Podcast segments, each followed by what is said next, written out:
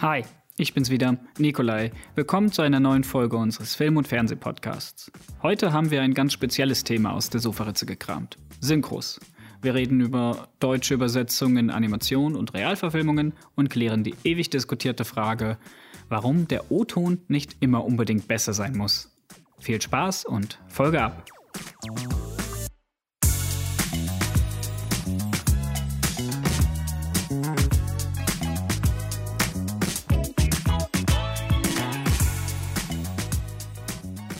Die einen hassen sie, die anderen können nicht ohne. Synchronisation in Film und Fernsehen.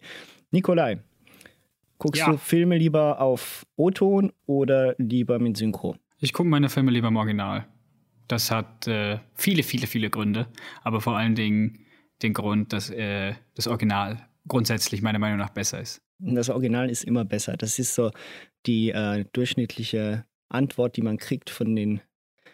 Du kannst das, das Wort besser, das waren die Mu Muos, die Mumfos, Omu. die Die Omos. OMU-Stasi, das ist die Original mit Untertitel-Stasi oder Staatssicherheit, wenn man es dann ganz aussprechen möchte.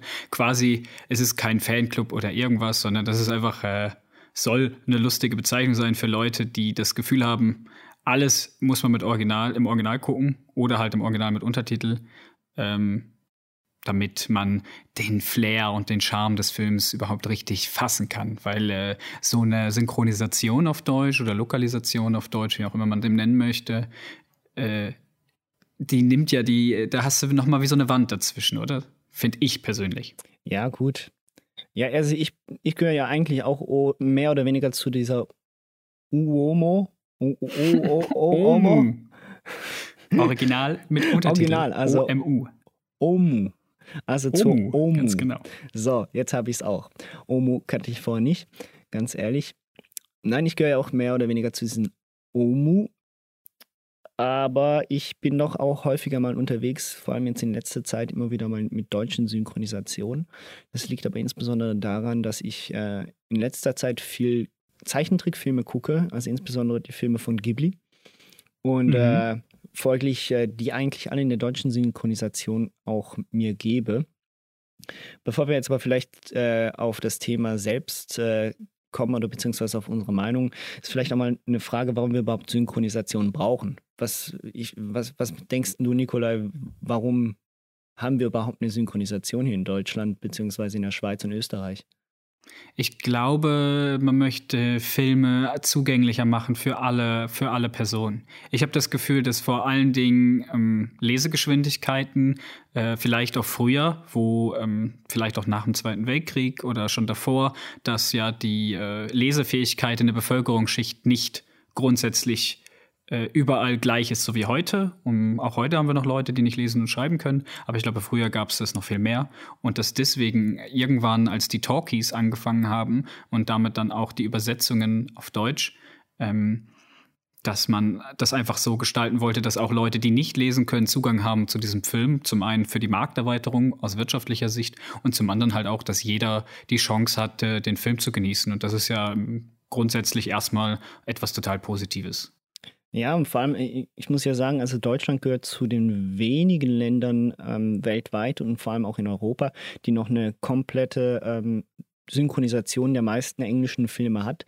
Und nicht nur englische Filme, sondern meistens auch die aus den Nebenländern. Äh, Frankreich gehört noch zu den Ländern, die ab und zu mal synchronisieren, aber insbesondere in Italien ist es noch sehr beliebt. Ähm, andere Länder wie zum Beispiel Schweden ähm, und auch äh, Norwegen und Finnland äh, wie auch Dänemark verzichten eigentlich so gut wie immer auf Synchronisation und da haben ja eigentlich die Leute nur, äh, nur die englischen Originale mit, äh, Mit mit den Untertiteln. Ne? Und ich glaube, das ist so ein, da- das ist eine Sache, die ich mich gefragt habe oder beziehungsweise über die ich mich ein bisschen auch geärgert habe, als ich dann so irgendwann Anfang 20 war und gemerkt habe, dass mein Englisch im Vergleich zu anderen Studenten ähm, oder anderen äh, Schülern aus dem Ausland, insbesondere dann eben aus den skandinavischen Ländern, ich habe mich immer gefragt, warum können die so viel besser Englisch als ich? Und Ja, zumindest, warum verstehen die so viel besser? ja, warum verstehen sie es vor allem so, äh, so viel besser? Ne? Ähm, die Aussprache sei jetzt mal dahingestellt, aber ich glaube, das ist tatsächlich ein sehr wichtiger Faktor. Und zwar, wenn du als Kind natürlich noch, da haben sie natürlich schon ihre schwedischen Kindersendungen etc. Aber wenn du als Kind natürlich schon konfrontiert bist mit dieser Übersetzung, äh, beziehungsweise nein, mit diesen nicht übersetzten Filmen und Serien, gewöhnst du dich schneller dran und äh, macht ja auch weniger aus, dann nachher im Teenageralter diese Filme dann auch im Original zu gucken. Und ich glaube, das war so das Hauptproblem, was die meisten haben. Ich meine, ich kann mich noch an Diskussionen erinnern, die ich hatte mit Kollegen, so mit 15, 16 oder sonst was, bei denen es die einen oder die anderen gab. Und äh, die meisten guckten die Filme in Synchronisation und die würden auch nie im Leben darauf kommen, das Ganze auf Englisch zu gucken. Und die anderen haben gesagt, ich gucke nur noch im Original.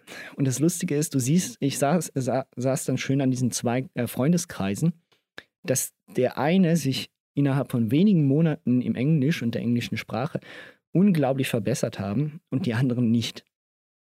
Und ich gehörte aber, ja, aber ich gehörte lang dann immer noch zu denen, die lieber die Synchros geguckt haben, also die meisten Sendungen lieber mit Synchro geguckt haben und sich gegeben haben und erst irgendwann dann mit ja, so 16, 17 dann wirklich gesagt habe, okay, ich zwinge mich jetzt dazu, das zu gucken auf Englisch. Also wenn wir das Ganze natürlich aus produktioneller Sicht mal anschauen, äh, dann macht das natürlich extrem wenig Sinn, finanziell äh, einen Markt wie den skandinavischen, wo es drei verschiedene Sprachen gibt, äh, zu übersetzen. Also extra Norwegisch oder Dänisch was zu übersetzen oder äh, Schwedisch, Finnisch. Ähm, das ist natürlich äh, ein Aufwand, der betrieben werden muss. Äh, du musst die Leute haben, die das auch sprechen können. Das muss ja, soll ja auch am besten eine gute Qualität haben. Wenn man sich mal türkische Übersetzungen und Synchronsprecher anschaut, dann sieht man relativ schnell, dass äh, dort nur vier oder fünf Personen oder zumindest war das noch vor zehn Jahren der Fall, äh, wirklich äh, groß im Geschäft sind in der Synchronsprecherei. Man verdient da auch nichts dran. Der deutsche Markt und damit auch Österreich, Schweiz, also die Dachregion, von der ich hier rede, die ist natürlich sehr deutschsprachig und bringt natürlich dann insgesamt äh, lass uns mal hochrechnen, 82 plus 8 plus 8. Da sind wir knapp bei 100 Millionen Leuten, die der Markt bietet. Da macht das natürlich dann auch schon viel mehr Sinn. Ja, ja. Zudem haben wir mittlerweile, weil wir ja in den 50er, 60ern schon angefangen haben damit, äh, eine große Tradition. Wir haben äh, also wir, ich rede jetzt als wir, als alle, die Deutsch sprechen, haben das große Glück, dass wir äh, ausbilden zu Synchronsprechern, dass wir gute Radiomoderatoren haben, die das machen, dass das auch ein angesehener Beruf ist quasi, dass man auch Geld verdienen kann damit und äh, dass das mittlerweile zu einer festen Größe geworden ist. Also ich glaube, es gibt viele Leute da draußen, die die Synchronstimme von Bruce Willis kennen, aber die Originalstimme nicht. Und dass man sich auch mehr an die Bruce Willis deutsche Stimme gewöhnt hat als an seine Originalstimme. Die ist auch sehr, sehr markant unterschiedlich. Ja. Wo ich dann auch sagen muss, die deutsche Stimme klingt eigentlich schon für sich selber gestellt viel besser. Besuchen Sie Kalifornien, da scheint die Sonne. Da macht das Leben Spaß. Bruce Willis in Stirb langsam. Irgendwas ist an der Weihnachtsparty schiefgelaufen. Hm, völlig daneben. Aber im Zusammenspiel mit der schauspielerischen Leistung, wenn man das Original gesehen hat, passt es dann doch irgendwie nicht mehr zusammen. Du hast natürlich vollkommen recht, die Kinder, die dann dadurch, dass halt in Skandinavien oder in den skandinavischen Ländern äh, damit aufgewachsen sind, das macht natürlich nur Sinn. Wer die andere Sprache ständig hört, der wird besser und bekommt auch mit, äh, bekommt auch ein Sprachgefühl für eine Sprache. Ob das jetzt Englisch ist oder dann Japanisch, Koreanisch äh, oder eine andere Sprache, die man oft hört und die man dann auch irgendwann spricht oder in der Schule lernt und sich dann auch mit Grammatik und Vokabular noch aus mehr auseinandersetzt. Äh, da ist natürlich logisch, dass die Personen, die das sich antun in ihrer Freizeit, böse gesagt, äh, dann einfach einen, einen Wissensvorteil haben. Ja, ja. Ja, also ich meine, ähm, wie du es gesagt hast, dass wir überhaupt so eine Synchronisationskultur haben, ist eine Sache, die man eigentlich schätzen muss, dass man sie überhaupt noch hat. Die Frage ist so ein bisschen, wie sie umgesetzt wird. Ich denke auch mal, wir haben die eigentlich insbesondere nicht nur dadurch, dass wir äh, natürlich einen großen Absatzmarkt haben, also viele Leute, die, die Deutsch sprechen und Deutsch können, sondern zusätzlich natürlich auch eine Filmhistorie, was jetzt ähm, vor allem eine lange äh, Filmhistorie, genauso wie man, wir es in Italien haben und auch in Frankreich halbwegs. Und Schweden, da ist die Filmkultur doch ein wenig jünger. Das heißt, das äh, Medium Film hat noch nicht den Stand äh, gehabt vor ein paar Jahrzehnten, wie es bei uns der Fall war. Und äh, aber ich finde es vor allem interessant, du hast es gerade angesprochen, man kriegt ein Gefühl für die Sprache. Also ich meine, ja, das stimmt schon. Also ich meine, man merkt sich bestimmte Sachen, man weiß, wie sie ausgesprochen werden, man weiß, wie sie aneinandergereiht äh, werden und so weiter und so fort. Aber da komme ich schon zu einem meiner, ähm, meiner Kritikpunkte, die ich äh, gegenüber den Omus habe, beziehungsweise dieser Omo-Kultur. Und zwar, wenn eine Synchro wirklich gut gemacht ist, das heißt, wenn, wenn ich da die Übersetzungen, äh, wenn die Übersetzungen gut gemacht sind, ich da nicht spezielle Dialekte habe, die ums Verrecken erkannt werden müssen, dann gucke ich mir einen Film, der in der Sprache ist, die ich nicht kenne, die ich überhaupt nicht kenne, also sagen wir Japanisch, Koreanisch ähm, oder auch mal irgendwelche afrikanischen äh, äh, Sprachen etc., dann gucke ich den Film jetzt nur bedingt in der Originalsprache an. Also nur wenn ich wirklich weiß, das ist ein unglaublicher Indie-Film, der ist, das ist, das muss man in der Originalsprache gesehen haben, um ein Gefühl dafür zu kriegen. Aber ansonsten, wenn es ein Unterhaltungsfilm ist, ein Actionfilm ist, dann kann ich den genauso gut auf Deutsch gucken aus meiner Sicht. Ja, aber ich finde auch, ein Actionfilm ist meistens im Original besser als in, in der deutschen Synchro. Das ist, äh, hat für mich hat das nicht den, macht das keinen Unterschied, ob ich mir einen Mainstream-Blockbuster-Film angucke wie Sean and Hobbs oder ob ich jetzt äh, Under the Skin schaue, ähm, wo Alienisierung und, und Isolation ein großes Thema sind und dass es halt in Schottland spielt und sowas. Und dass es halt wichtig ist, dass man merkt, dass man kaum ein Wort versteht. Wobei der Schotte wahrscheinlich sich denkt, warum? Was hat das mit mir zu tun? Aber für den Otto Normalsterblichen, der nicht aus Schottland kommt. Äh, und japanische Filme, finde ich, haben sowieso es noch mehr verdient, auf Japanisch geguckt zu werden, anstatt auf Deutsch, weil der ganze Sprachbaum und der ganze Sprachstamm natürlich ein ganz anderer ist und einen ganz anderen Singsang Gesang und Musik hat und eine deutsche Vertonung meiner Meinung nach, und das klingt jetzt unglaublich elitär, im Leben nicht rankommt an japanisches Original und wie das gedacht ist, ausgesprochen zu werden. Das fängt von, das fängt von Geschrei an, wenn irgendein Kind äh, nach seiner Mutter sucht. Es klingt normal auf Japanisch, finde ich persönlich. Wenn wir, du hast vorhin angesprochen, Studio Ghibli-Filme zum Beispiel auf Japanisch gucken und da ein, mein Nachbar Totoro sehen und das Mädchen nach seiner Mutter schreit und sagt, nein, ich will nicht, dass meine Mutter im Krankenhaus bleibt und herzzerreißend losrennt und schreit, klingt das für mich im Deutschen, da muss ich fast lachen, wenn ich da die Synchronstimme höre von dem Mädchen oder der Frau, die die gesprochen hat, weil das ist für mich nicht authentisch genug. May, Mama geht es im Augenblick noch nicht so gut. Deshalb darf sie erstmal noch nicht nach Hause kommen. Nein, nein! Da kann man nichts machen. Wir wollen doch nicht, dass ihre Krankheit schlimmer wird, oder? Nein, nein! Aber es ist doch nur um ein paar Tage verschoben. Ich will nicht! Dann ist es dir wohl egal, ob Mama stirbt, oder? Ich will nicht, ich will nicht! May, du dumme Kuh! Ich verschwinde! ねえ、お母さんの体の具合が悪いんだって。だから今度帰ってくるの伸ばすって。やだ仕方ないじゃない。無理して病気が重くなったら困るでしょ？やだねえ、ちょっと伸ばすだけだから。やだじゃあお母さんが死んじゃってもいいのね？やだ目のバカ！もう知らない！Lustig.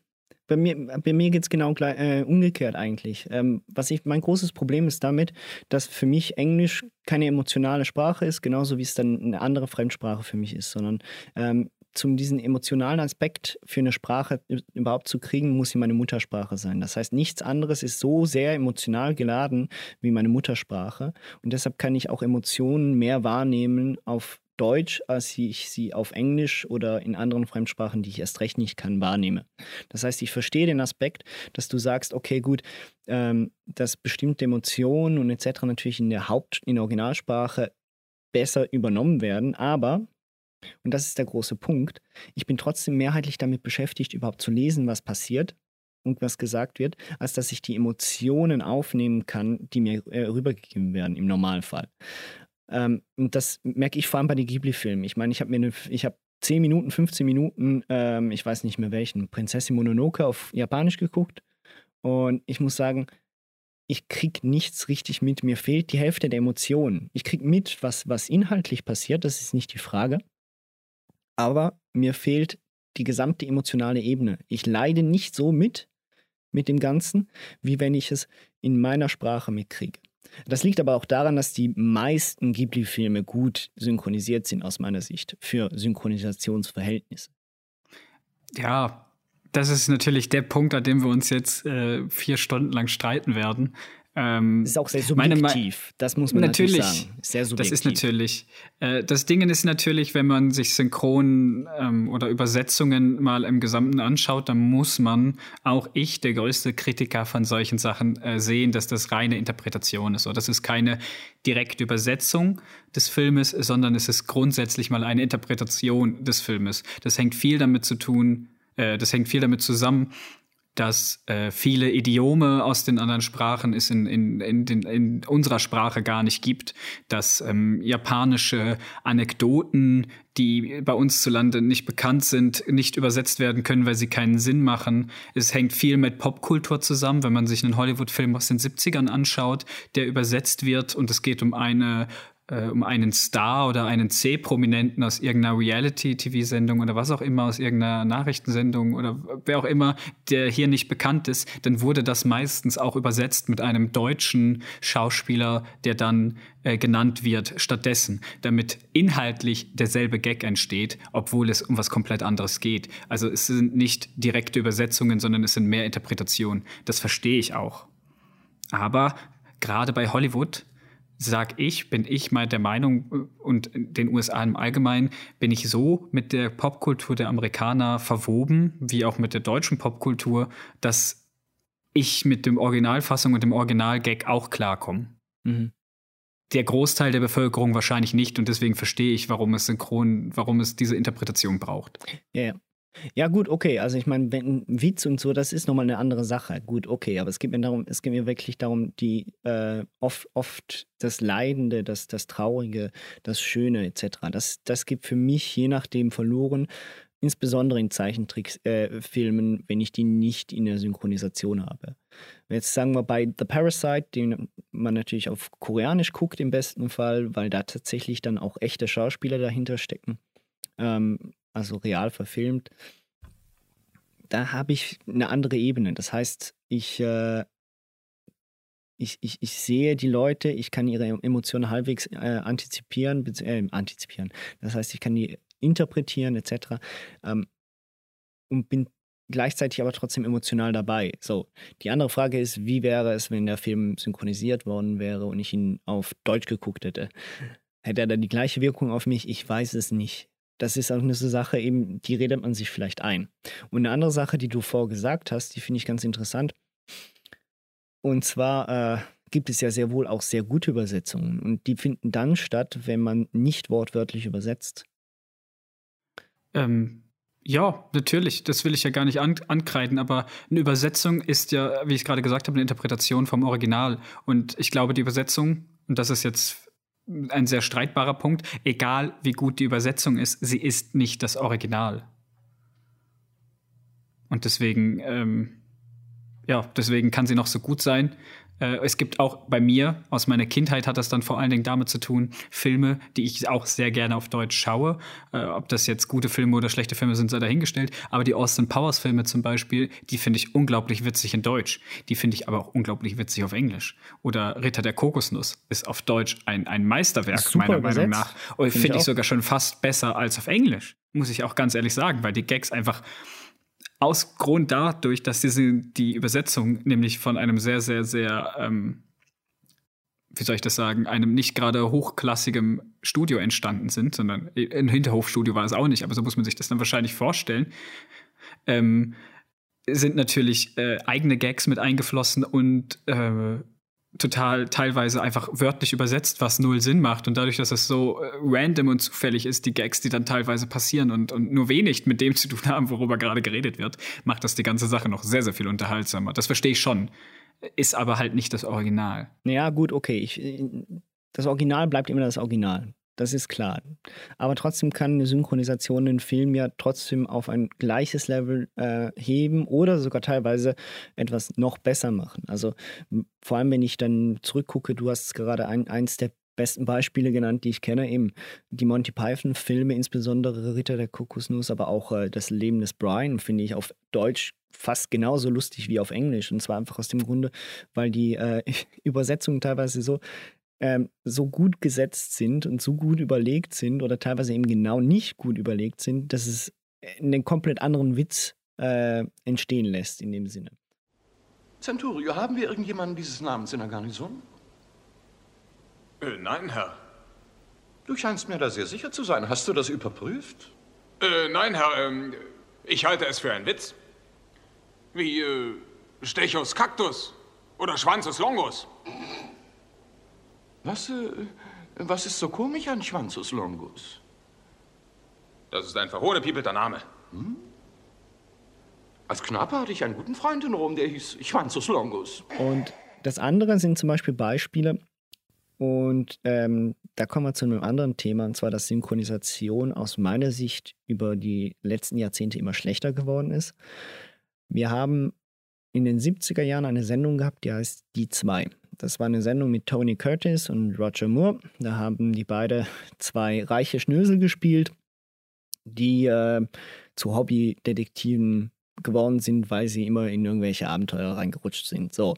Und dieses Berliner Synchronisationsstudio, das sich de, der Sendung angenommen hat, hat diese eh schon mit leicht Witz versetzte Sendung genommen und teilweise Gags eingebaut, die passieren, wenn die Kamera woanders hinguckt. Das heißt, wir haben die, wir haben die äh, Schauspieler gerade noch im Bild gehabt und es wird noch irgendwas diskutiert und ein Gag rausgehauen. Dann geht die Kamera irgendwo anders hin und dann hört man im Hintergrund, wie der eine nochmal irgendetwas sagt. Und ich finde, das sind Synchronisationen, die eine Sendung noch besser machen. Warum haust du dich eigentlich nur mit dem zarten Geschlecht? Ganz einfach. Da stehen die Chancen für mich besser. Mhm, den königlichen Popo schon Ich wollte ihr die Waffe wegnehmen. In diese kleinen Dinger gehen ja nicht sehr viel Patronen rein. Da ich mitgezählt habe, wusste ich, dass sie alle verschossen hatte. Es wäre natürlich ein Gag gewesen, wenn sie doch noch einen Schuss drin ja. gehabt hätte.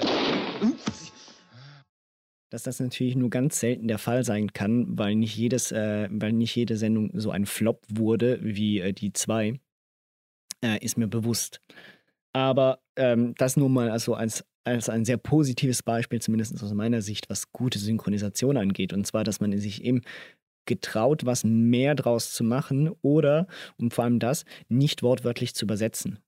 Also zum ja. Beispiel, zum Beispiel, was, was mir immer wieder auffällt, ist, und das schmerzt mich sehr, die Disney-Filme waren vor 20, 30 Jahren, 40 Jahren, 50 Jahren noch so liebevoll übersetzt und synchronisiert, und sind es heute nur noch bedingt. Also ich merke, der Charme, den du am Anfang angesprochen hast, vergeht mir. Also nicht nur, weil ich älter werde und vielleicht nicht mehr so anfällig bin für diese Filme, sondern auch einfach, weil die Synchronisation nicht mehr so schön ist, wie sie es früher war. Da sprichst du einen sehr, sehr guten Punkt an. Äh, der, das halt auch das, das Tolle an Monty Python ist oder das Beispiel, was du gerade genannt hast mit die zwei, dass damals noch auch relativ kleine äh, Synchronstudios diese Jobs übernommen haben. Bei großen Blockbustern heutzutage werden große Synchronstudios genommen, beziehungsweise die großen Ver Vertreiber äh, in Deutschland haben ihre eigenen äh, To-Go Studios, wo man das dann in-house selber macht, damit alles die gewohnte Qualität hat und den Qualitätsanspruch. Und was halt äh, extrem professionalisiert worden ist, ist das Reden und ähm, die Verdeutschung, sage ich dem jetzt einfach. Äh, und zwar meine ich damit dieses Fernsehdeutsch, was wir alle kennen. Oder niemand redet so, wie im Fernsehen äh, übersetzte Filme sind. Also ich glaube, wer sich mal, wer sich mal ähm, den Tatortreiniger anschaut, eine super deutsche Serie, äh, der sieht, wie man eigentlich redet in Wirklichkeit, wie Leute miteinander reden. Da sind Dialoge sehr, sehr gut dargestellt und nicht das, was äh, auf Deutsch übersetzt wurde, weil das ist doch dann sehr, äh, alle können perfekt Hochdeutsch und alle haben eine, eine gute Grammatik am Start, außer der Gag verlangt ist, dass einer jetzt mal nicht gut Deutsch sprechen kann. Ähm, und das war halt früher nicht der Fall. Ich meine, wer sich äh, die ganzen Filme anschaut mit Butz äh, Benzer und Terence Hill, ähm, der wird schnell feststellen, dass die Synchro dort noch ein wenig ruppiger ist und dass dort auch seltsam geflucht wird und dass dort auch mit einem Dialekt und reingenuschelt wird und dass sie sagen, ich hau dir gleich einen aufs Maul und so. Und so redet heute keiner mehr in irgendeinem Film. Ah, da kann der härteste Actionboss kommen. Äh, so wird nicht mehr übersetzt. Es wird, alles ist vereinheitlicht, jeder spricht Deutsch. Und zwar sehr gut. Und das macht für mich, nimmt das den Charme. Das schafft für mich wie so eine Zwischenwelt. Das ist das, wovon ich am Anfang geredet habe. Du hast noch mal eine Wand zwischen dem Film und dir, weil zusätzlich zu dem, dass man, wenn man genau hinschaut, sieht, egal wie gut das gemacht ist, die Lippensynchronisation ist halt sehr schwierig. Ähm, für mich nimmt es das halt das Ganze weg. Also ich finde, man darf einen Dialekt haben. Dialekt zeugt von Charakter, Dialekt zeugt von Herkunft und wer ich bin. Gerade in britischen Filmen ist das oft ein sehr, sehr großes Thema, ob jemand aus York kommt oder aus London oder irgendwo nördlich vom äh, Vadrian. äh, von der, vom Hadrian-Wall, äh, Hadrian-Wall, so heißt der genau. Und ähm, das hat ja schon damit zu tun. Meistens zeigt ja schon, wie jemand redet, welchen Stand er sozial hat. Und das ist ja das, was dann verloren geht.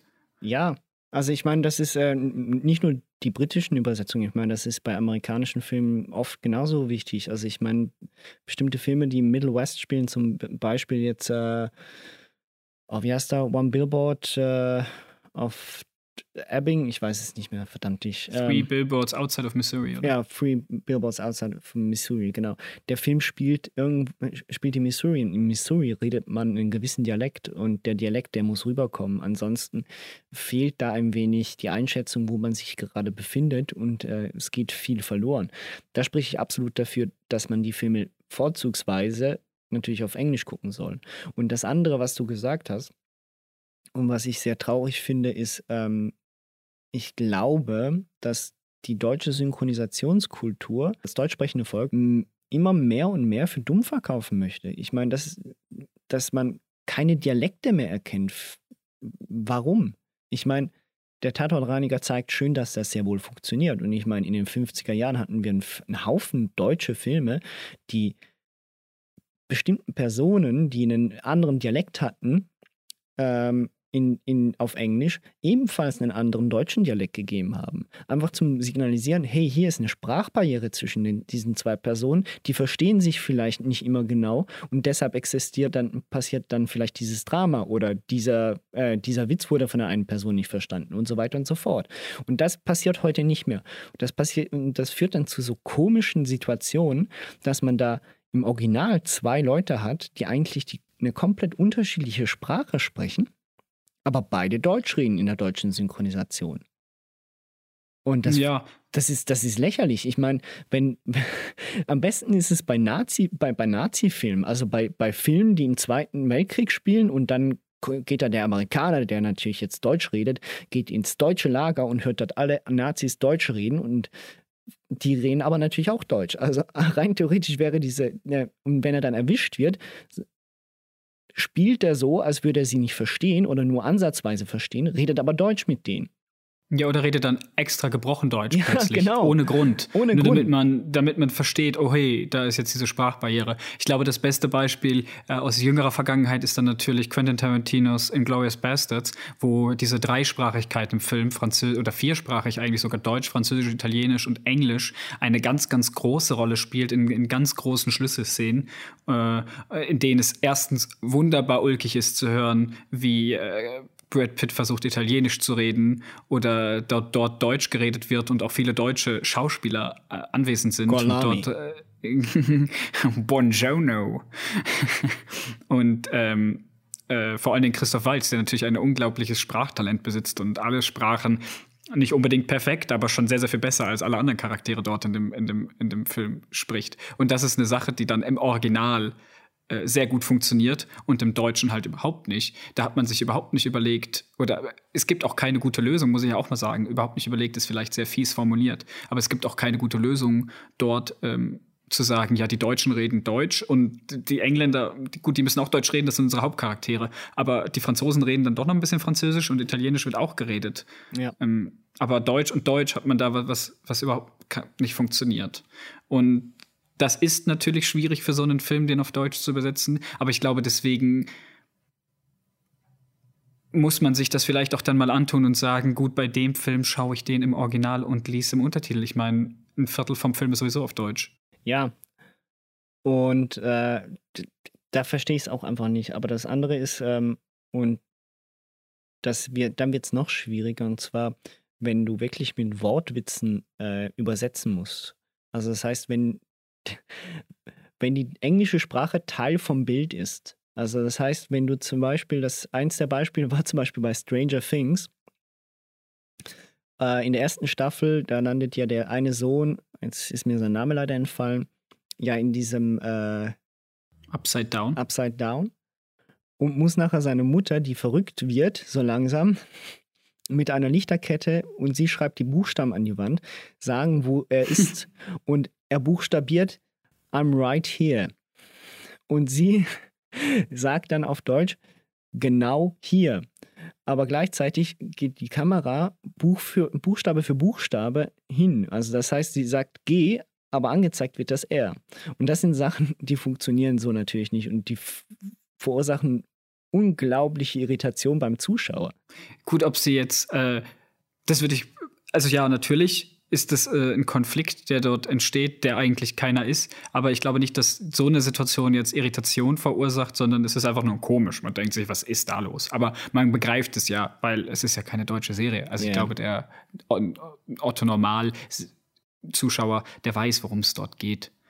Ähm, aber natürlich, da gibt es tausende Beispiele, die so funktionieren, oder? Ich meine, es gibt auch genug Sachen, die im Original nicht sind. Wenn wir noch mal bei den Studio Ghibli-Filmen bleiben, zum Beispiel, ist es so, dass wenn du den ähm, Chihiros Reise ins Zauberland auf Japanisch schaust und sie steht vor dem Badehaus das erste Mal, dann ist das eine stille Szene. Da wird nichts gesagt und dann läuft sie über die Brücke und oder dann kommt der Junge über die Brücke gerannt und äh, nimmt sie mit. Eben Englischen sowie auch im Deutschen steht sie vor diesem Haus und sagt, ein Badehaus, weil man davon ausgeht, ja. dass der deutsche oder der amerikanische Zuschauer nicht weiß, wie ein traditionell japanisches Badehaus aussieht. Solche Sachen gibt es auch immer wieder oder wo Charaktere dann irgendwas vorlesen aus Tagebüchern, die im Original nicht vorgelesen werden, sondern die nur dadurch, dass der Zuschauer es liest, was dort steht. Aber das steht dann ja dort auf einer anderen Sprache. Und darum wird das dann vom Charakter nochmal vorgelesen. Das sind natürlich Kleinigkeiten, die passieren, die dann auch zum Alltag von so einem äh, Synchronstudio gehören oder von demjenigen, der die Rohfassung schreibt, hm, dass der Bemerkungen dazu macht, was ja prinzipiell nicht schlimm ist. Ich finde einfach nur, was, oder äh, ich muss es so sagen, was mir gehörig auf die, auf, auf die Nerven geht und das, obwohl wir sehr, sehr gute Synchronsprecher haben, ähm, und Synchronsprecherinnen auch und auch die neue Riege, so wie Lara Trautmann zum Beispiel, die jetzt kürzlich in Star Wars Episode 9 äh, eine Rolle sprechen durfte, obwohl wir so gute Synchronstimmen haben, die auch von der Stimmlage und alles perfekt sind, ist das Problem, dass man, wenn man viele Filme gesehen hat auf Deutsch, äh, die Stimmen irgendwann auch alle mal gehört hat, auch in unterschiedlichen Charakteren. Und das ist halt das, was für mich, was das für mich rausnimmt, dass sie nicht dieselbe Stimme jedes Mal haben. Ja, und, und vor allem führt es ja dann auch zu, zu Problemen in bestimmten Filmen. Also ich meine, eine der bekanntesten, ähm, äh, eine der bekanntesten Synchronstimmen der jetzigen Zeit ist äh, David Nathan und der spricht äh, sowohl Johnny Depp als auch Christian Bale. Und ähm, das ist eine grandiose Synchronsprecher, äh, Synchronstimme. Ähm, aber wenn wir natürlich einen Film haben, bei dem beide Schauspieler dabei sind, wie zum Beispiel bei Public Enemy, dann musst du dafür sorgen, dass eine dieser äh, Schauspieler eine andere Synchronstimme kriegt. Ne? Ein ganz lustiges Beispiel ist zum Beispiel Expendables 2, 3, ich weiß es nicht mehr. Dort, wo sowohl Arnold Schwarzenegger als auch Sylvester Stallone mitspielen und sich sehen. Das Lustige ist, die haben beide die gleiche Synchronstimme. Und es gibt eine Szene, in der sie miteinander reden. Und sie haben sich nicht die Mühe gemacht, unterschiedliche Synchronsprecher zu nehmen, sondern sie lassen beide Personen mit der gleichen Stimme reden. Big Barney Ross. Bigger Trenchmaus. Was machst du hier? Um Arbeit beten? Wer weiß. Warst du krank? Du hast Gewicht verloren. Echt? Was immer ich verloren habe, musst du gefunden haben. Ihr fangt jetzt aber nicht an, euch gegenseitig die Spänze zu lutschen, oder? Ja, aber die haben ja nicht die exakt gleiche Stimme, doch, oder? Dort haben sie ja genau die exakte Stimme genommen. Sie dachten ich habe ihn, hab ihn, nicht im Deutschen gesehen, sie dachten muss ich ehrlich sich, sagen. Sie dachten sich wahrscheinlich so in dem Sinne, ja gut, okay, geht ja eh nur ums Ballern. Also kommt es nicht so drauf an, dass sie die beiden die Stimmen haben und eventuell ist ja auch noch, es ist ja eh, der ganze Film ist Fanservice. Und, ich wollte äh, sagen, vielleicht ist das ein Metagag genau, im Deutschen. Äh, vielleicht haben sie sich auch gedacht, so, den Metagag machen wir. Bei anderen Filmen, wie zum Beispiel aus bei Escape Plan oder so, wo sie ja beide mitgespielt haben, da haben sie dann bei Arnold Schwarzenegger eine andere Stimme genommen. Ja, und das ist ja dann auch sehr, sehr irritierend für einen Zuschauer, oder? Der jetzt nur deutsche Filme schaut, oder halt nur Filme auf Deutsch, so muss ich sagen, äh, und plötzlich hört er dieselbe oder seine Lieblingsstimme ist plötzlich nicht mehr da, oder? In Troja zum Beispiel die Stimme von Brad Pitt wechselt, da ist plötzlich der, der Schauspieler von Nicolas Cage, der ihn spricht, ähm, plötzlich, äh, weil der Original-Synchronsprecher, der die feste Stimme hat von Brad Pitt eigentlich, nicht mehr äh, zu diesem Zeitpunkt keine Zeit hatte. Der hatte ein anderes Projekt gemacht und da musste man halt äh, jemand anderen nehmen der auch gut ist. Aber für, für, mich hat das irritiert und deswegen bin ich sehr froh, dass äh, es Untertitel gibt weil meine Lesegeschwindigkeit auch dementsprechend hoch ist und ich beides genießen kann. Ja. Und ich habe nicht das Problem, dass mir mal jetzt sehr, sehr morbid, aber dass nicht mal eine Synchronstimme verstirbt und plötzlich nicht mehr da ist. Das beste Beispiel natürlich Eddie Murphy ja. und äh, die Synchronstimme von Sean Connery. Beides sensationell gute deutsche Synchronstimmen, äh, aber leider sind die Synchronsprecher verstorben und seitdem machen das andere Leute. Äh, und ich finde, die Qualität hat dann auch in der Synchro abgenommen. Ja, absolut. Und ich meine, ähm, wenn wir schon dabei sind, ich meine, eine der wichtigsten ähm, TV-Serien für Sender wie Pro7 und etc. Ich meine, äh, die Simpsons, klar, für alle äh, Omus gar keine Frage. Ich meine, die Simpsons guckt man auf Englisch. Aber äh, ich habe letztens mal wieder in eine Folge reingeguckt und die auf, die auf ProSieben lief und ich dachte mir, irgendwas stimmt hier nicht. Ich wusste ja, dass vor, dass diese Stimme von March, die ist ja vor irgendwie 15 Jahren schon gestorben, das weiß ich.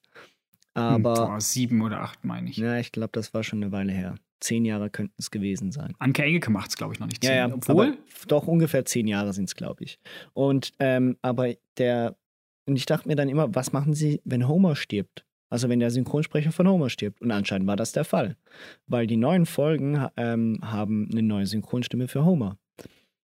Und das für mich als Junge, als Teenager, der eigentlich jeden Nachmittag, jeden Abend mindestens eine Folge Simpsons geguckt hat, äh, ist das unglaublich irritierend gewesen. Kerzen? Saubere Bettwäsche? Bin ich in der Deko-Boutique eingeschlafen?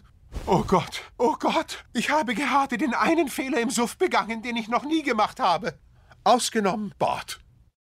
Wobei man jetzt auch da nochmal, äh, meiner Meinung nach, finde ich, dass Anke Engelke ihren Job ausgesprochen gut macht, macht als March, gut. weil sie dem Original March nämlich extrem nahe kommt und das versucht zu imitieren. Das, was ja die Original-Synchronstimme damals nicht getan hat, was der Figur an sich keinen Abbruch tut. Aber es ist schön zu sehen, dass man in, versucht, das so original wie möglich dann zu ersetzen. Oder dass man auch versucht hat, was komplett anderes zu machen und nicht jemanden zu finden, der ähnlich klingt.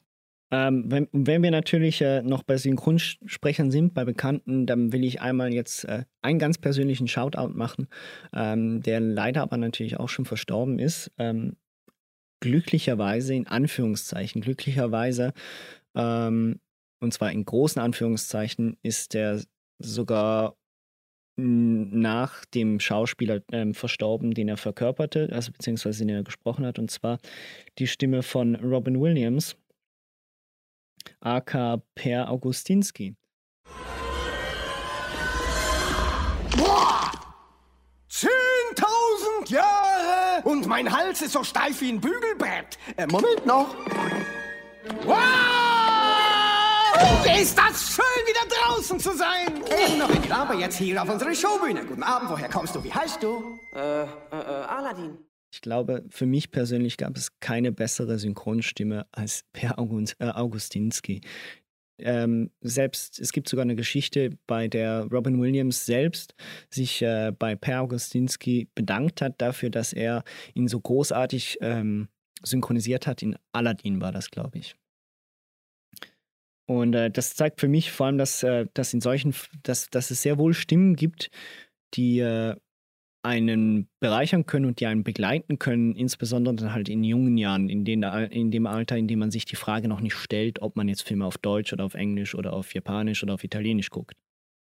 Nee, das ist ja das, was ich eingangs gesagt habe. Wir haben das ganz große Glück, dass wir unglaublich talentierte Synchronsprecher hatten, haben und sie auch weiterhin haben werden, dadurch, dass es halt äh, in Filmen, Hochschulen und sonst wo auch gefördert wird. Und auch ich finde, habe Aladdin natürlich als Kind auf Deutsch geguckt und der Genie hat mir immer ganz gut gefallen. Ich habe natürlich erst später gewusst, dass äh, im Original äh, der von Robin Williams gesprochen wird. Äh, habe aber auch assoziiert, dass äh, Robin Williams Synchronstimme ja auch in anderen Filmen dieselbe ist. Also man hat das, man hat das ja mitbekommen, trotzdem irgendwie als Kind unterbewusst, Ja, ja. auch wenn man sich dem aktiv nicht, nicht bewusst ist.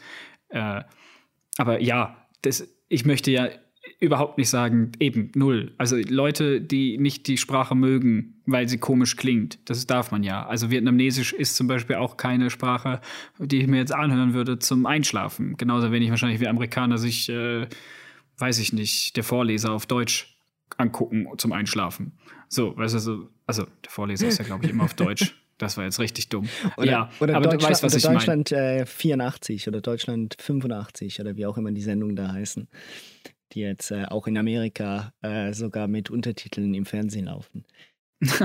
ja, aber weißt du, was ich meine? Es gibt ja Sprachen, die sind sehr angenehm zu hören oder für einen selber, das sind ja, ist ja präferenzmäßig. Ja, ja. Ähm, das verstehe ich und das ist auch gut, dass wir diese Synchronstimmen und dass wir diese Übersetzungen haben und dass diese hochgradig äh, sind. Die haben ja auch am Anfang meiner Kinokarriere, wenn man das so nennen will, äh, mir geholfen, Filme zu lieben. Weil wenn ich glaube, wenn das nicht gut gewesen wäre, sondern sehr, sehr schlecht, dann hätte ich mir das nicht angeguckt. Dann hätte mich, hätten mich Filme nicht interessiert. Die waren natürlich der Einstieg. Trotzdem finde ich, und jetzt kommen wir zu einem ganz großen Kritikpunkt, den ich habe, nicht gegenüber Übersetzungen, sondern gegenüber der ganzen Industrie, die momentan stattfindet, finde ich es sehr, sehr, sehr blöd, dass es Filme gibt, in denen im amerikanischen ein Star-Ensemble wartet an Schauspielern und Synchronsprechern. Avengers. Also Avengers zum Beispiel. Oder dann hast du einen guten Filmschauspieler, der spricht dort äh, Rocket Raccoon. Und äh, auch Animationsfilme, weißt du, irgendein neue Disney-Film mit äh, Ra Ra Ralph Breaks the Internet oder so, wo dann wirklich Ja, ja. viele, viele Gastauftritte Auftritte von echten Schauspielern sind und nicht mehr von Synchronsprechern. Genau. Und im Deutschen hat man dann das Gefühl, man müsse dem nacheifern und sucht sich irgendwelche Prominenten raus, ähm, die mehr oder weniger fähig sind, sowas zu machen. Äh, das beste Beispiel ist, glaube ich, Bill Kaulitz äh, für irgendeinen so einen Animationsfilm von Pixar. Hey, ich bin Bill von Tokyo Hotel und ich spreche den tapferen Arthur in Arthur und die Minimoys. Die Sache ist die, in zwei Tagen werden Männer kommen. Sie wollen alles zerstören. Mein Haus, mein Garten, meine Welt und eure Welt. Ja, oder Le Lena, ähm, Lena Meyer, Meyer Landrut und Ma wie heißt er, der Mark Forster jetzt für den neuen Trolls-Film da. Ja, genau. Es sind doch, das sind keine, es tut mir leid, aber das sind keine Synchronsprecher. Gibt es doch bitte Leuten, die das gelernt haben, dessen Stimmen gut sind? Nein, man weiß, dass der Film wahrscheinlich objektiv sehr floppen wird. Äh, und deswegen versucht man die mit deutscher Star Power, damit er an dem deutschen Kinomarkt äh, noch Erfolg hat, äh, so zu bewerben. Und ich finde, das macht sehr, sehr viel oder das hat auch sehr, sehr viel ähm, eben diese, diesen Charme, den man früher hatte, dass wirklich Leute, die das können, die wissen, die auf Timing achten, auf Pausen, die nicht mal unbedingt, also die auch viel Theaterschauspieler-Ausbildungen gemacht haben ähm, und auch viel auf der Bühne standen, dass solche Leute das machen und nicht der nächstbeste YouTube-Stars. Also keine Ahnung, wie die anderen beiden hießen, die auch mal vor drei, vier Jahren irgendeinen Film waren das die, wie hießen die? Keine Ahnung, deutsche YouTuber halt. Ja, äh, die, die, die, die, oh. Du weißt, wie ich meine, oder? Ja, ja, die äh, Flauschis, nein, ich weiß es nicht mehr. irgendwie so, irgendwie die, die. Ach, Ja. egal. Die Generation f- nach uns, die weiß, über wen wir reden. Alle anderen vergesst, was ich gesagt habe. Auf jeden Fall, dass man sich dann die Besten nimmt, weil die gerade berühmt sind und populär und dass man die Welle reitet, äh, dass das den Film sehr, sehr viel schlechter macht, meiner Meinung nach, äh, beachte man dann nicht, weil man das kurze Geld sieht und nicht ähm, das große Ganze. Aber das ist dann halt eine Industriesache. Und ich glaube, nicht ich glaube, das ist einfach das, was mich aufregt. Punkt. So. Hab ich das auch mal, bin ich das auch mal losgeworden. Nee, ich meine, ähm, das, ist, das ist tatsächlich ein, ein Problem und ich finde, das ist äh, grauenhaft an der heutigen äh, deutschen Synchronisationskultur. Und zwar, ich habe, ich bin mit vielen Klassikern groß geworden, also so Filmklassikern. Ich meine, Sachen wie My Fair Lady und so weiter und so fort, die ganzen, äh, auch viele Humphrey Bogart-Filme und etc. habe ich alles mehr oder weniger auch mal geguckt als Kind oder Jugendlicher. Und ähm, ich muss da, ich glaube, das war Sascha Dräger. Ich bin mir nicht mehr ganz sicher. Einer der TKKG-Synchronsprecher. der war letztens zu Gast bei Fest und Flauschig. Ähm, Grüße nach draußen. unsere Kollegen. genau, unsere Kollegen. Und der hat gesagt, ein großes Problem, ähm, Sie haben das Problem, so, also Sie haben das Problem auch angesprochen bezüglich schlechter Synchronisation. Und er hat das Problem genau auch angesprochen. Und zwar, heutzutage darf jeder Synchronsprecher werden. Und das war früher nicht mehr der Fall. Ich meine, früher war es so, dass insbesondere in diesen 50er, 60er Jahren, das waren alles professionell ausgebildete Synchronsprecher oder wenigstens Theaterschauspieler. Und das ist ein großer Unterschied und ein wichtiger Unterschied, weil die Art und Weise, etwas zu vertonen und zu sprechen, ist ein himmelweiter Unterschied, ob du das auf einer Bühne, einer Theaterbühne lernst oder einfach nur vor der Kamera. Du musst äh, völlig anders gestikulieren, du du, du, du gestikulierst anders, du betonst anders, etc. Wenn du das Medium Bild nicht hast, also wenn du die Nähe nicht hast, das hast du beim Ton nicht. Klar, Logo durch den Schauspieler und so, aber dadurch, dass es ja nicht die Originalstimme ist, muss da erst recht mehr Emotion rein und mehr Energie rein, damit das Ganze überhaupt rüberkommt. Ähm, und ich finde, das, das, das trifft perfekt zu auf die jetzige Lage und ich finde das grauenhaft, wenn ich wieder einen Animationsfilm sehe, was sicher auch einen äh, Effekt hatte darauf, dass ich die meisten Disney-Filme, die neuesten Disney-Filme nicht mehr gerne auf Deutsch gucke, weil da immer irgendwelche B-Promis dabei sind. Von mir aus auch mal ein, A, ein deutscher A-Promi. Aber die können nicht sprechen. So, das ist der Punkt. Ja, Grüße gehen raus an alle A-Promis. Lasst das bitte. Genau, lasst das bitte. Lasst das, überlasst das den Profischauspielern oder, oder erst recht den Profi-Synchronsprechern. Ich wollte noch mal auf das Thema zurück. Ähm, Japanisch oder halt Sprachen, die einem fremd sind. Hm, du hattest gesagt, dass du, dass du Schwierigkeiten hast in Animationsfilmen, äh, Gesichter zu lesen. Ich glaube, das liegt vor allen Dingen an alten Animationsfilmen, die einfach, äh, wo es schwieriger ist, Gesichter darzustellen. Gerade auch im japanischen Animationsstil sind Gesichtsausdrücke ähm, weniger da. Also, da wird halt mehr über die Stimmlage gemacht. Und das ist halt das, was ich glaube, was einfach nur reine Übung will ich das nicht nennen, aber was auf jeden Fall mit der Zeit kommt. Je mehr du auf Japanisch hörst oder dir anschaust, umso mehr begreifst du gewisse Gefühlslagen und gewisse ähm, Emotionalitäten, weil auch da kommt, wie auch bei uns äh, im Deutschen, ähm, das Synchronsprechen aus japanischen Theaterhäusern, die dort gewisse äh, wie du gerade selber gesagt hast, anders reden mussten, um anders, äh, um, um Gefühle und Emotionen aufzuzeigen. Das hat nämlich daher den ganzen Ursprung. Und deswegen klingt das für einen immer so sehr befremdlich, wenn auf einmal auf Japanisch, was man eh schon nicht versteht, irgendeiner irgendwas sehr laut und für meine Achten herzenszerreißend rausschreit. Ähm, und vielleicht auch teilweise sehr nervig, weil man einfach nicht versteht, was gesagt ist. Außer man liest nochmal unten nach, okay, er sagt Mutter.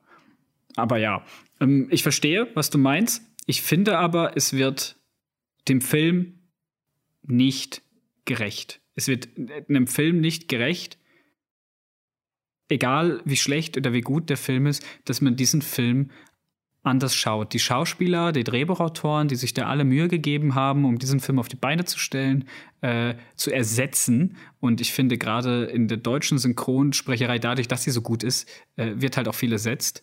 Ähm, so, jetzt muss ich nochmal meine, meine Worte fassen, wo ich war.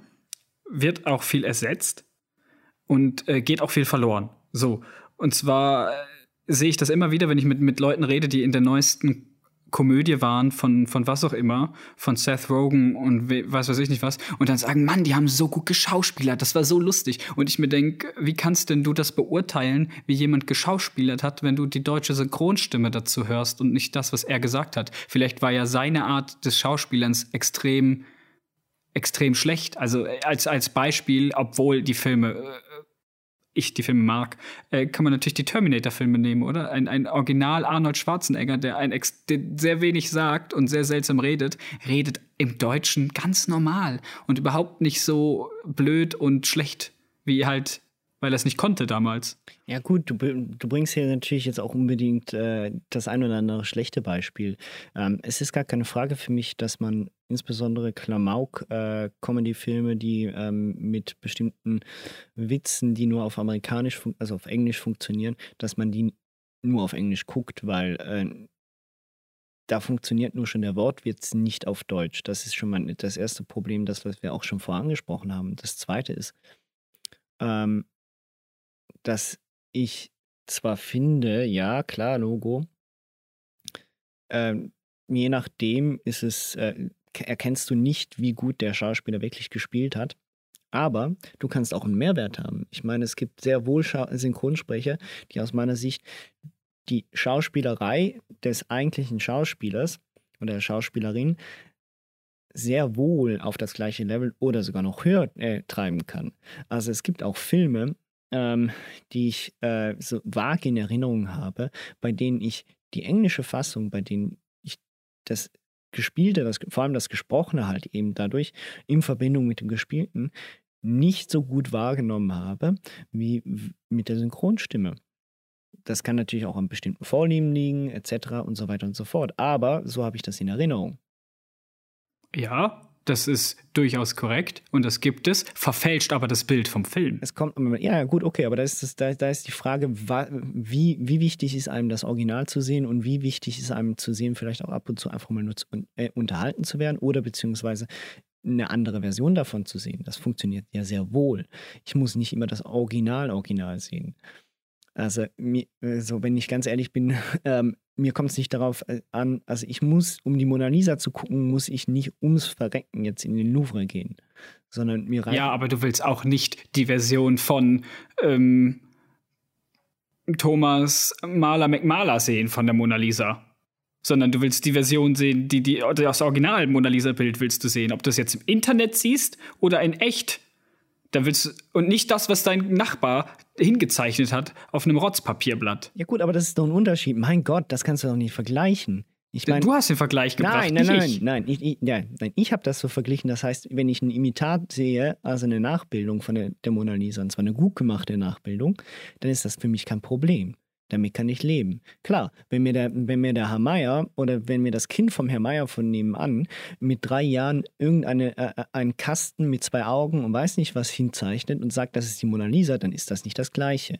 Da sind wir wieder mal, da sind wir wieder mal dabei, wie gut ist die, wie gut ist die Übersetzung des eigentlichen Drehbuchs wie gut ist der Wortwitz übernommen und wie gut äh, interpretiert der Sprecher die Stimme des Schauspielers oder der Schauspielerin. Und da, ja, und da finde ich, und da finde ich, da kann man mich noch so sehr mit dem, ja, aber es ist nicht das Original, ist mir egal. Ab und zu habe ich einfach Lust oder beziehungsweise nicht die Konzentrationsfähigkeit und nicht die Lust, mich jetzt auf einen fremdsprachigen Film einzustellen. Und dann gucke ich ihn lieber auf meine, auf meine, auf meine Muttersprache. Ja, dann hast du aber gleichzeitig auch für mich, meiner Meinung nach, die Chance verspielt, komplett hundertprozentig über den Film urteilen zu können. Ja gut, darüber lässt sich streiten, ja. Weil, kommt, du nicht, da kommt es natürlich also, sehr darauf an, was es für ein Film ist. Es gibt verschiedene Kategorien von Filmen. Also ich finde, du kannst mich nicht, du kannst mir nicht sagen, ich kenne den Film überhaupt nicht, wenn ich zum Beispiel, äh, wenn ich zum Beispiel einen, einen Disney-Film, wenn ich zum Beispiel Aladdin nicht auf Englisch geguckt habe und nur auf Deutsch, kannst du aus meiner Sicht nicht machen, weil die Synchronisation so gut ist und das eigentliche Schauspiel immer noch gleich bleibt. Da kommt es nicht drauf an. Wenn wir Animationsfilme sind da bestimmt ein Ausnahmekriterium. Da gebe ich genau, dir recht. richtig. Wenn wir dann Richtung Realfilme gehen, okay, gut gut, da wird es ein bisschen schwierig, aber auch da gibt es Beispiele aus meiner Sicht, wo ich sagen muss, ja klar, Logo ist das Original anders, aber der eigentliche Film funktioniert immer noch so. Ich finde, man kann sehr wohl einen äh, Fast and the Furious oder einen Transformers auf Deutsch gucken und sagen, sorry, der Film ist genauso schlecht, wie wenn ich ihn auf Englisch geguckt habe. Natürlich.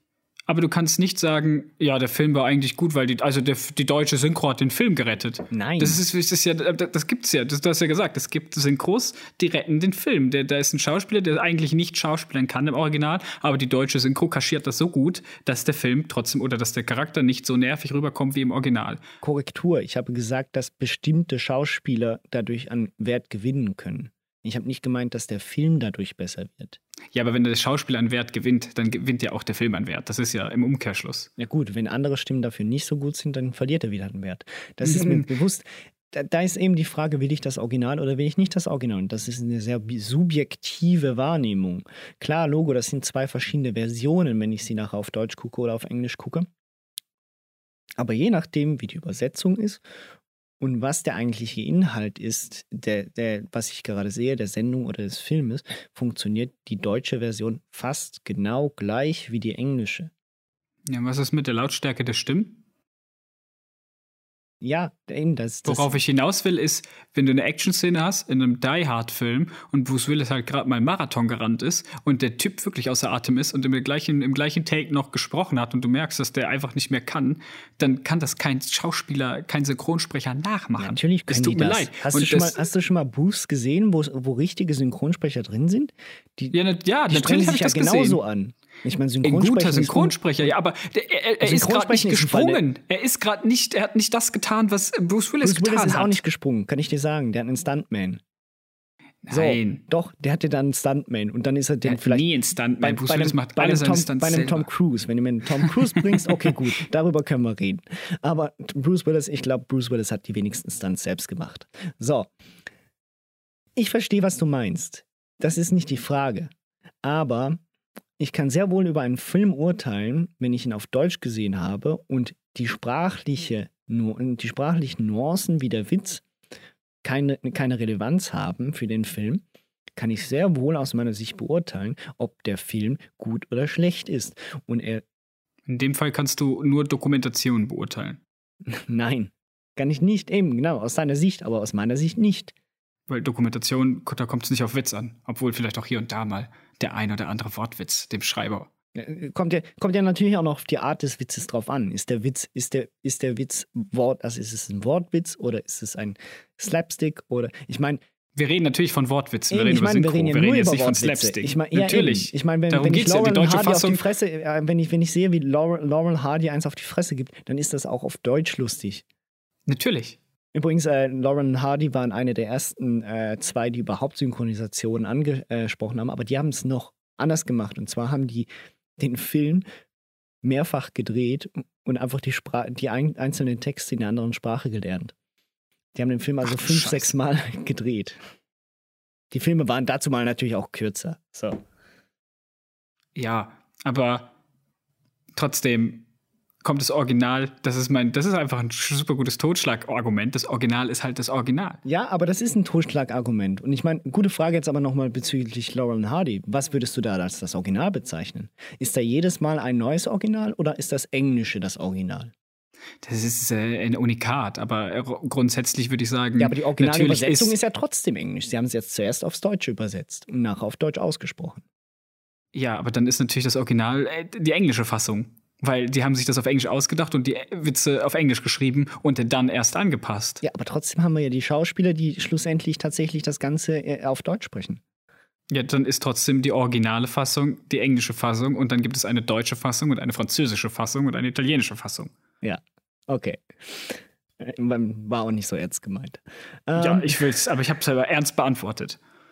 Über das Thema ähm, Original oder nicht, ich meine, das muss jeder selbst schlussendlich entscheiden, subjektiv. Du hast vor ein, eine Sache genannt und zwar, ähm, wenn ich müde bin, zum Beispiel. Also das heißt, wenn ich mich ins Bett lege oder kurz davor bin, aber trotzdem noch möchte was gucken, dann gucke ich nichts auf Englisch, weil das vor, weil ich bin kein English Native, ich kann einigermaßen gut Englisch, ich verstehe es einigermaßen gut, ich kann es einigermaßen gut schreiben, aber ich bin kein Native oder bin gerade irgendwie seit zwei, drei Jahren schon irgendwo in London und muss mich täglich auf Englisch ausdrücken. Folglich ist das immer eine leichte Anstrengung für mich, etwas auf Englisch zu gucken. Und das führt dazu, dass ich natürlich auch Sendungen gucke, die im Original sicher besser rüberkommen würden, bei denen ich aber sagen muss, die deutsche Version ist so weit okay, mit den Synchronsprechern und soweit okay in der Übersetzung, dass ich auch den ein oder anderen Wortwitz getrost vergessen kann. Das darfst du ja auch ruhig und ich möchte das auch niemandem ankreiden. Äh, das ist ja vollkommen natürlich, dass nicht jeder Filme und, und Fernsehserien guckt, äh, um sie nur genießen zu können oder um, um, sie zu analysieren und, und zu hinterfragen und zu sagen, ja, also das war jetzt wirklich außerordentlich gut geschnitten und mein Gott, also die Szene war, ma, da werde ich aber zu Tränen gerührt. Wenn du müde bist und nur einfach irgendwas zum, zum Einschlafen gucken möchtest, äh, dann guck, wie du möchtest. Bei mir ist es so, dass äh, ich auch zum Einschlafen Sachen auf Englisch hören kann, weil ich des Englischen meiner Meinung nach so mächtig bin, dass ich alles verstehe, was zum Großteil daran aber liegt, dass ich 90 Prozent meiner Medien auf Englisch konsumiere, dass ich noch kaum etwas, also beziehungsweise im Original und das meiste ist halt dann US-Produktion oder aus Großbritannien, sei es Comics, Bücher, ähm, eben ob ich, wenn ich einen Stephen King Roman kaufe, einen neuen, dann kaufe ich ihn auf Englisch und nicht auf Deutsch. Ähm, da gibt es für mich nicht abends zum Einschlafen lesen. Also mache ich auch, aber für mich ist es halt, geht es mittlerweile einher. Ich brauche auch im Englischen keine Untertitel. Außer es ist jetzt wirklich der größte Südstaatenfilm oder Serie. Aber du hast vollkommen recht, würde ich jetzt ähm, eine einen Film oder eine Serie zum Einschlafen gucken bei einer Sprache, die ich nicht verstehe. Wenn ich mir jetzt einen Studio Ghibli-Film auf Japanisch angucke, den schaue ich mir nicht zum Einschlafen an, weil dann verstehe ich nichts. Auch da habe ich mich schon bei ertappt, dass ich mal einen Film auf Japanisch oder Koreanisch oder sonst wo schaue oder Hebräisch ähm, und mal hier und da auf mein Handy gestarrt habe und dann nach zwei Minuten gemerkt habe, Moment, ich spreche ja gar kein Japanisch, ich habe nicht verstanden, worum es geht, ich muss nochmal zurückspulen. Da hast du recht, wenn du müde bist und, und nicht die Nerven hast, oder der Sprache auch nicht mächtig bist, dann musst du es auch nicht machen, wenn du nur abschalten willst. Ich glaube ja, dass gerade Originalfilme eine Bereicherung sind für einen und man sie sich die halt deswegen anguckt, weil man sie erleben möchte und nicht, weil man sie nicht, also ich finde, für mich persönlich ist halt ein Film, den, wenn ich einen Film zum allerersten Mal schaue, schaue ich ihn nicht zum Einschlafen. Ja, das ist klar. Okay, gut, das mache ich auch nicht. Es geht mir mehr darum, ich, also, was ich zum Beispiel tatsächlich gerne mache, ist, ich gucke mir gerne zum Einschlafen ähm, immer wieder mal irgendwelche Sitcoms an, an die ich mich von früher doch erinnere. Sei das äh, ein Prince of Bel Air oder auch mal Friends oder äh, sonst irgendwie Stromberg. Bei Stromberg kommt es nicht auf die Übersetzung drauf an, das ist mir bewusst. Stromberg ähm, ist auch Deutsch. Ist auch Deutsch, eben, meine ich ja. Aber ich gucke dann auch Friends auf Deutsch oder ich gucke dann auch Bel Air auf Deutsch. Es geht mir dann da gar nicht darum, dass ich da tunlichst das Original habe, sondern es geht mir darum, dass ich unterhalten bin und ab schalten kann. Oder? Und das kann ich nun mal halt in der in meiner Muttersprache wesentlich besser, als ich es auf Englisch oder in irgendeiner anderen Sprache, Fremdsprache kann. Ja, eben, aber da müssen wir auch nicht, ne, nochmal, da müssen wir nicht drüber reden. Wenn du, wenn du seichte Unterhaltung schaust, dann ist sie schon von Anfang an seicht. Äh, und das soll auch gar keine Wertung sein in, dem Sinne. Ich möchte auch niemandem hier vorwerfen, schaut das unbedingt alles. Also ihr, man ist ein schlechterer Mensch, wenn man das nicht im Original Doch, genau schaut. Genau das wolltest du sagen.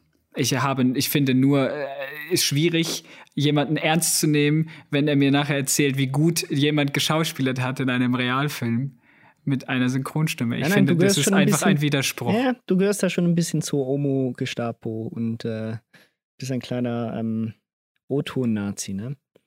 Äh, Nein, aber ne, so ganz, ganz es ist die jegliche Kritik bezüglich der deutschen Synchronisation, wie wir es vorher besprochen haben, ist gerechtfertigt, sowohl aus deiner Sicht als auch aus meiner Sicht. Aber, Und die ist auf sehr, sehr hohem Niveau. Aber, das muss man hier nochmal genau, klarstellen. Die ist wirklich auf hohem Niveau.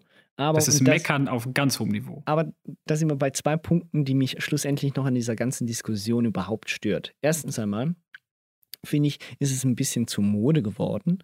Also ich meine, bei dir merke ich, du hast dir Gedanken dazu gemacht, etc. Ich habe mir auch Gedanken dazu gemacht. Aber es gibt Leute, bei denen ich merke, die gucken den O-Ton nur, weil man ihnen gesagt hat, dass im O-Ton alles besser ist. So. Das heißt, die haben ihre Erfahrungen nicht gemacht bezüglich beidem und haben nur noch auf, gucken es eh nur noch auf Englisch und sagen, auf Englisch ist eh immer alles besser. Haben aber seit zehn Jahren. Stromberg, wir, Stromberg gucke ich auch auf Englisch, haben ist auch besser. Haben aber seit zehn ist ja logisch. Haben aber seit zehn Jahren keine einzige äh, deutsche Übersetzung, Synchro mal wenigstens mal kurz reingeguckt, um den Vergleich nochmal zu haben.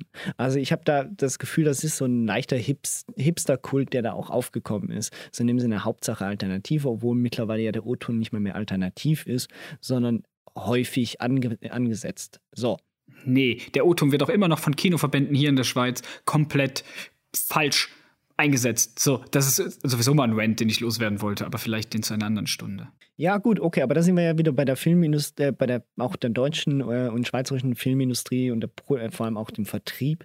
Und ähm, dazu gleich noch kurz, ich wollte noch kurz sagen, das andere ist, ich, ich finde es toll, dass wir überhaupt noch eine deutsche Synchronisation haben, weil, ähm, die deutsche Sprache doch immerhin ähm, eine, eine wichtige Sprache ist in Europa und äh, immerhin ähm, auch eine gewisse, äh, einen gewissen Stand hat, wenn es um, um Historie geht, etc., ist immerhin die Sprache der Dichter. Zumindest wird das regelmäßig so ähm, betitelt.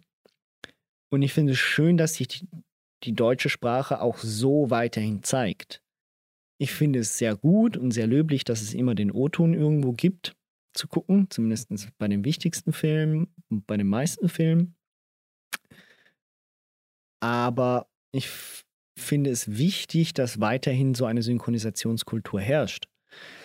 Dass die besser sein könnte und sich wieder verbessern könnte, ist gar keine Frage für mich. Aber das, was mich ein bisschen stört, ist, und das ist für jemanden, der eigentlich gerne die englische Sprache hat, ähm, sage ich, es ist wichtig, dass man nicht alles auf Englisch macht. Also, dass, dass man im deutschsprachigen Raum ruhig auch sagt, hier spricht man ja auch Deutsch. Hier wird Deutsch gesprochen, hier sollen auch Filme mehrheitlich Deutsch zur Verfügung stehen für die Leute, die die Sprache nicht können oder es nicht wollen oder sich einfach berieseln lassen wollen. Ja, aber das ist doch, das ist doch eine ganz andere Grundsatzdiskussion, Konstantin. Da geht es doch dann viel mehr darum, dass man sagt, wir wollen viel mehr bessere deutsche Filme machen. Dann mach doch einen Film auf Deutsch, äh, der gut ist und der die Zuschauer ins Kino lockt und der auch was kann, anstatt diese blöden Elias Mbarek äh, Komödien. Weißt du, dann hast du auch was, die Sprache der Dichter und Denker. Äh, was du hier vertauscht, meiner Meinung nach, ist zu sagen, ja, ist ja schön, dass wir englische Sachen auf Deutsch übersetzen, weil wir die deutsche Sprache brauchen. Nein, wir sollten viel mehr Filme aus den deutschen, Schweizer und österreichischen Landen haben, die gut sind und auch woanders gezeigt werden können in anderen Ländern, dass man sagt, oh ja, dass man mal in den USA und in Frankreich sagt, den Film gucke ich natürlich auf Deutsch im Original. Wie denn sonst? Äh, ich glaube, das sollte doch mal der Standard sein. Oder das für jede Sprache, nicht nur aus deutscher Sicht, sondern auch, dass der Franzose sagt, hey, guck bitte meinen französischen Film auf Französisch. Ich habe französische Schauspieler, ich habe ein französisches Drehbuch geschrieben. Äh, wir haben uns da alle sehr viel Mühe gegeben. Unsere Sprache hat den schönen Klang. Warum hört das niemand? Der Italiener genau dasselbe. Also da musst du doch nicht... Ähm, einen französischen Film nehmen, wie jetzt zum Beispiel der Vorname, beziehungsweise das ist ja eigentlich ein italienisches Original, äh, und den dann nochmal auf Deutsch machen. Äh, doch, also eher in dem Sinne, eben genau doch, so wie du es jetzt gesagt hast, könnte man es so interpretieren. Das heißt, ich muss nee, man, müsste, Film, man müsste sich, was, man, müsste sich noch ja was eigenes ausdenken. nicht aus dem Original nehmen und nachher synchronisieren, sondern wenn, dann mache ich ihn lieber direkt selbst. So, so könnte ich es ja auch interpretieren, ja, das, was du gerade gesagt hast. Aber dann gut, bitte. Ja, gut, aber was also ich meinte, ja, was ich so, meinte, so ist halt schlecht halt fand ich den jetzt nicht, wenn ich ehrlich bin. Das war kein großartiges Kino, aber das war eine nette, das ist ein netter, kurzer Abendfilm. Nett ist er nicht. Ja, nur weil Hitler drin vorkommt. Ähm, aber das ist, hat überhaupt nichts damit zu tun. Da geht es um Home, egal. Ich, ich, ich verstehe, was du meinst. Aber ich finde, das gehört ja auf der anderen Seite ja auch zur, zur globalen Kultur. Ich meine, klar, wir, wir, importieren halt einfach die meisten Filme aus Amerika. Das geht nicht anders, weil dort die größte Stätte, was, äh, was Filmproduktion angeht, abseits von Bollywood. So. Das andere der ist, chinesische Markt. Du, du, du bemängelst die Produktionsverhältnisse bzw. die Anzahl der guten deutschen und schweizerischen und österreichischen Filme. Das ist eine ganz andere Sache. Das funktioniert so nicht mehr. Wir haben nicht die Kapazitäten, wir haben nicht das Geld, wir haben nicht die Kulturförderung diesbezüglich, um überhaupt solche Filme zu generieren, wie sie in Amerika ähm, produziert werden können, abgesehen vom größten Faktor, und zwar der Absatzmarkt. Da sind wir schon der aber, Punkt. Aber ein, Amerika, ein, amerikanische jetzt, Filme können, kannst du nach überall auf die Welt verschiffen und werden dort auch mehr oder weniger gehört, mit oder ohne Synchronisation. Äh, geguckt mit oder ohne Synchronisation. Ja, aber das, das Ding ist doch, dass wir nicht, nicht du musst ja nicht Hollywood kopieren. Das ist ja nicht das, was du machen musst. Das ist natürlich ein ja großes nicht, Problem von den deutschen Filmen, ja. Du musst nicht Hollywood kopieren. Du musst nicht wie Till Schweiger den, diesen äh, Hipster-Filter aufsetzen und versuchen, Hollywood zu sein. Nein, sondern du musst doch eine eigene Identität, ein eigenes äh, Film, eine eigene Filmsprache entwickeln und dadurch überzeugen, dass das nicht einfach ist und einfacher gesagt, das ist mir bewusst. Ich habe nur ausgeholt, dass man mehr deutsche Filme produzieren sollte, weil du meintest, es ist ja schön, dass die deutsche Sprache immerhin als Übersetzungsmittel genutzt wird. Aber wäre es nicht schöner, wenn wir sagen könnten, hey, sie übersetzen unsere Filme auf Englisch? Sie übersetzen unsere Filme auf Französisch, weil deutsche Filme so beliebt und so gut sind. Ja, das aber das ist ja das leider Problem nicht ist der aber, Fall. Das, das wurde ja schon probiert. Ich meine, unter anderem das Boot, einer der größten deutschen Filmerfolge überhaupt, der wurde ja sogar ins Englische übersetzt.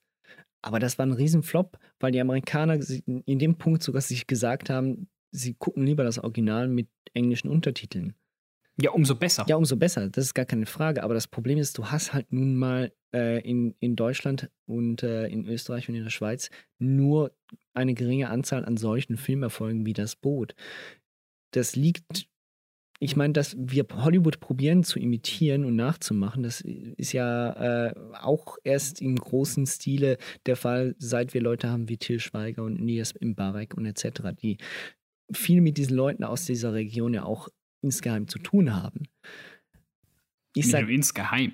also insgeheim, die, die, die Connections haben zu diesen Leuten. So, das ist gar keine Frage. Und äh, zusätzlich kommt noch, und das ist der größte Punkt, und da sind wir wieder bei den Finanzen, die meisten Filme, äh, die meisten Großproduktionen in Deutschland werden von Großproduktionen gemacht wie Warner Bros. oder sonstigen anderen großen Studios. Und da sind wir wieder bei dem Punkt. In Deutschland kann sich keiner und will sich keiner ein großes Produktionsstudio leisten, abgesehen vielleicht von Konstantin Film oder den Bayer, äh, die, zu, die zu den Bayern Studios gehören.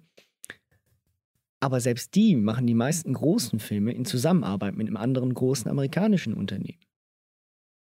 F- Folglich fun funktioniert das gar nicht. Wir, sind, wir haben nicht mehr die Möglichkeiten. Wir haben Möglichkeiten, gute kleine Filme zu drehen. Das ist gar keine Frage. Und dass da vielleicht auch irgendwann mal ein Hit wieder rauskommt, wie das Boot vor über 30 Jahren, das ist zu hoffen. Aber dass wir uns darauf verlassen können, großartige, tolle deutsche Filme zu machen, vergiss es. Das wird, das ja, wird aber nicht mehr mit, der der, mit der Einstellung ja sowieso nicht. Nein, aber das wird, das wird, ja, solange nicht. Nochmal, ich sag ja nicht, ich sag ja nicht, du musst ja keinen Action-Blockbuster-Film machen, sondern du musst einen Film machen wie, ähm, so, jetzt habe ich äh, nicht der Vorleser, sondern äh, mal so Filme machen, die, die gut sind. Ja, Gute Filme. Ja, gut, gute Filme, das ist sehr subjektiv, mein Gott. Und vor allem sind wir da schon wieder beim Punkt, keine Actionfilme. Du sagst, ich darf mir auch kein Fast and the Furious auf Deutsch angucken, weil er auf Englisch besser ist. Weil er im Englischen das Original ist. Ja. Will ich aber nun mal nicht. Sondern ich will bei Fast and the Furious vielleicht mal, also eh, das ist jetzt rein hypothetisch, aber die meisten wollen bei Fast and the Furious geht es ihnen um das schnelle Auto und um die Action. Da muss man nicht jeden Witz, da muss nicht jeder Witz perfekt äh, äh, übersetzt sein. Fertig ist. Das, und ich ist ja auch gut, dass das Klientel von Fast and the Furious ein, ein E1 ist, was für sich ist, dann das müssen wir nicht diskutieren. Ja, und, folglich, und folglich find- nur folglich den- finde den ich Ausschwenker habe ich ja nur Dass es getan. weiterhin eine deutsche Synchronisation gibt. Ja, die ist, das ist schön. Ja. Aber aus den Punkten, die du gesagt hast, du findest das schön, damit die deutsche Sprache erhalten bleibt, weil sie wichtig ist, das ist ja nur eine Übersetzung. Da wird ja nur übersetzt, da wird ja keine, da wird ja nicht Deutsch geschaffen, in dem Sinne, meiner Meinung nach. Es ist jetzt, wir sind ja auf einem sehr philosophischen Level. das weiß ich. Aber äh, für mich wird da nicht neu geschaffen, sondern es wird kopiert, einfach übersetzt. Es wird äh, anglizismenmäßig eingeführt in die deutsche Sprache.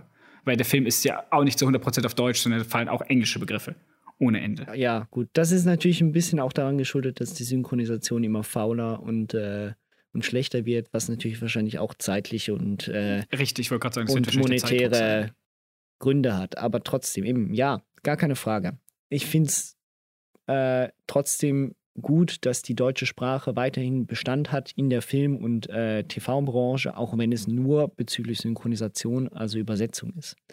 Ja, eben. Der Exkurs war natürlich jetzt ein kleiner anderer, aber äh, gehört für dich auch mit dazu, wenn man schon anspricht, dass es um, um, um die eigene Muttersprache geht. Was mich zum Beispiel sehr stört, sind ähm, Filmtitel.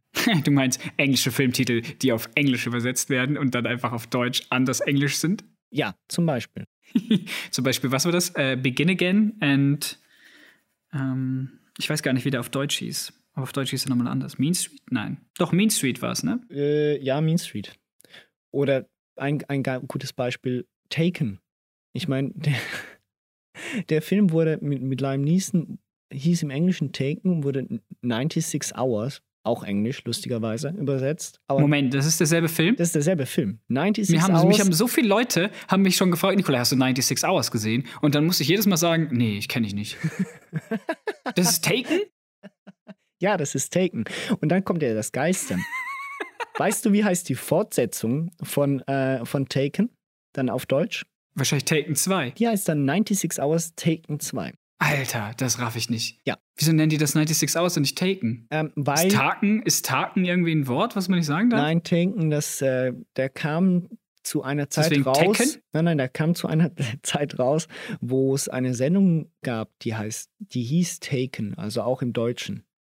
Und deshalb Ja, aber die heißt ja auch im amerikanischen Taken. ja, die heißt im Englischen auch Taken. Die wurde korrekt übersetzt.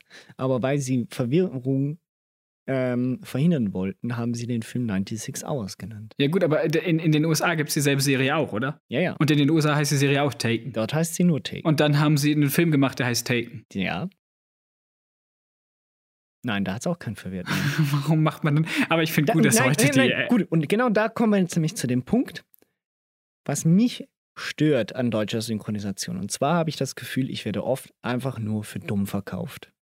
Also insbesondere, wenn es um Filmtitel geht. Ich habe das Gefühl, mir traut man, man traut dem, dem, dem deutschsprachigen Volk nicht zu, zu verstehen, was jetzt da auf Englisch gemeint ist. Und das führt zu so unglaublich komischen Tagline-Sachen, wie zum Beispiel bei Hot Fuzz. Zwei abgewichste Profis. Was hat das mit dem Film zu tun? ja, weil sie zwei abgewichste Profis sind, natürlich. Und, und, und was soll mir das für Mehrwert geben? Was, was sagt mir das über den Film aus? Ich naja, du weißt, Ahnung. dass es jetzt in dem Film um zwei abgewichste Profis geht. Da verstehe ich dich jetzt nicht.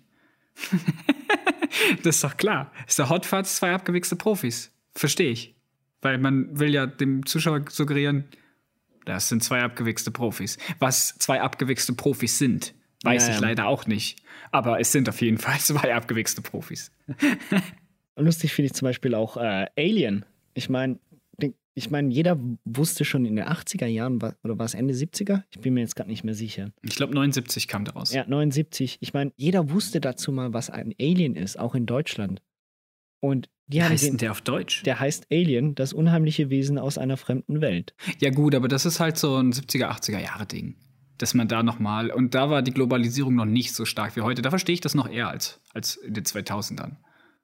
Ich persönlich jetzt. Ich meine, dass man Jaws auch nicht der weiße Hai genannt hat, äh, also dass man den umbenannt hat, ist ja auch klar, weil Kiefer wär, oder Gebiss oder was auch immer wäre halt auch ein blöder Name gewesen. Kiefer. Ja, gut, okay. Äh, Es gibt schon bestimmte Sachen, bei denen verstehe ich es, das ist gar keine Frage, aber warum nennt man zum Beispiel Captain America äh, Winter Soldier auf Deutsch Return of the First Avenger? Warum? Das hat, weiß ich nicht, das hat Marketinggründe, weil ich glaube, der Avengers-Film damals schon angekündigt wurde und man äh, auch suggerieren wollte, weil das F äh, Filmuniversum ja da noch nicht so ausgereift war, dass das damit zusammenhängt. Ich glaube, das ist das, weil Comics in Deutschland nicht so groß sind wie in Amerika. Ja, aber trotzdem, warum nennst Da verstehe ich das aus Marketing-Sicht ein bisschen mehr als nennst, bei anderen Sachen. warum nennst du dann Tour the Dark World, Tour the Dark Kin Kingdom? Ich verstehe es nicht. Ja, warum nennst du Zootopia auf Deutsch Zoomania? Das gibt einen Grund. Weißt du wieso? Nein. Es gibt Deswegen ein- habe ich es gerade gesagt, ich verstehe es nicht. Es gibt einen Zootopia in Deutschland. Das Was ist, ist ein das? Zoo. Und deswegen darf man nicht den Film auch so ja, nennen. der hat sich markenrechtlich geschützt. Deshalb heißt das es ist sehr Zoomania. dumm. Und jedem, das ist 96 Hours all over again. Wieder was gelernt heute, hätte ich nicht gedacht mit dir, Konstantin. Ja, ja, ja. Ne? Und weißt du, was mich aufregt? Und das, ich muss den Rant will ich jetzt einfach noch loswerden, weil wir von Originalfassung reden. Wie kann es sein, dass ein, ein Film wie S2, ja, It 2, oder wie man hier in der Schweiz so schön sagt, Es 2, so, dass so ein Film in unserer Stadt nicht auf Englisch verfügbar war, aber zur gleichen Zeit um 8 Uhr Sean das Schaf in der Originalfassung läuft. ähm, ja, Und gut. Zumal ich weiß, in der ist immer die Originalfassung, weil da kaum geredet wird. Oder? Äh, meinst bei Sean das Schaf? Doch, ich glaube, da wird auch eine Synchronisation gemacht, ja. Aber da Aber ja trotzdem nicht. wurde um 8.15 Uhr kam, 8.15 Uhr kam Sean das Schaf bei uns in den Kinos im Originalton, ja, in einem großen Saal für unsere Verhältnisse und S2 lief nur auf Deutsch. Und das, obwohl S1 so ein Hit war. Und Und den habe ich auf Englisch gesehen. Gut, den habe ich auch in Deutschland auf Ja, Englisch gesehen. aber ich meine, ähm, da muss man halt schon beachten, S2 ist so ein Nischenfilm, glaube ich. Ich kann den auch nur so. und schon das Schaf bisschen- nicht. Und schon das Schaf, das ist ja immerhin doch ein Multimillionenfilm, der eine große. Viertel nach acht unter der Woche. Wer geht da mit seinen Kindern hin? Und guckt sich das auf Englisch an.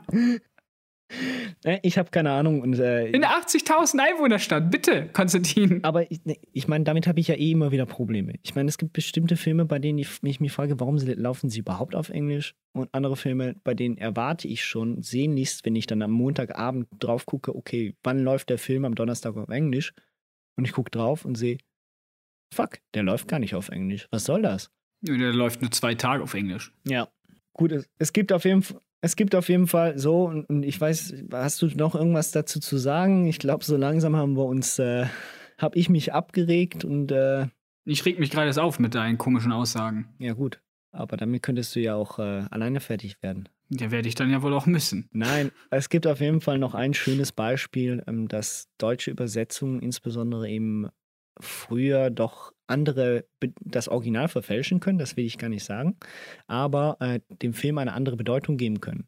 Und eine dieser ähm, Filme wäre äh, ah, eine Handvoll Dollar, war das, glaube ich. Und dort befindet sich ja der Held schlussendlich mit dieser Frau, die ihn eigentlich liebt und äh, sagt ihm so in dem Sinne, sie warte jetzt auf ihn. Sie könnte die sein für ihn und sie warte auf ihn. Und im Englischen sagt er, äh, im Englischen sagt sie so etwas wie, ähm, I will be, äh, I will be here if you return someday. Und er dreht sich weg und sagt, someday. Und im Deutschen sagt er auf, die, auf den Satz, ja, ich warte hier, bis du wieder zurück, ähm, äh, ich warte, bis du wieder zurückkommst. Und er dreht sich weg und sagt, irgendjemand wartet immer. Sweetwater wartet auf dich.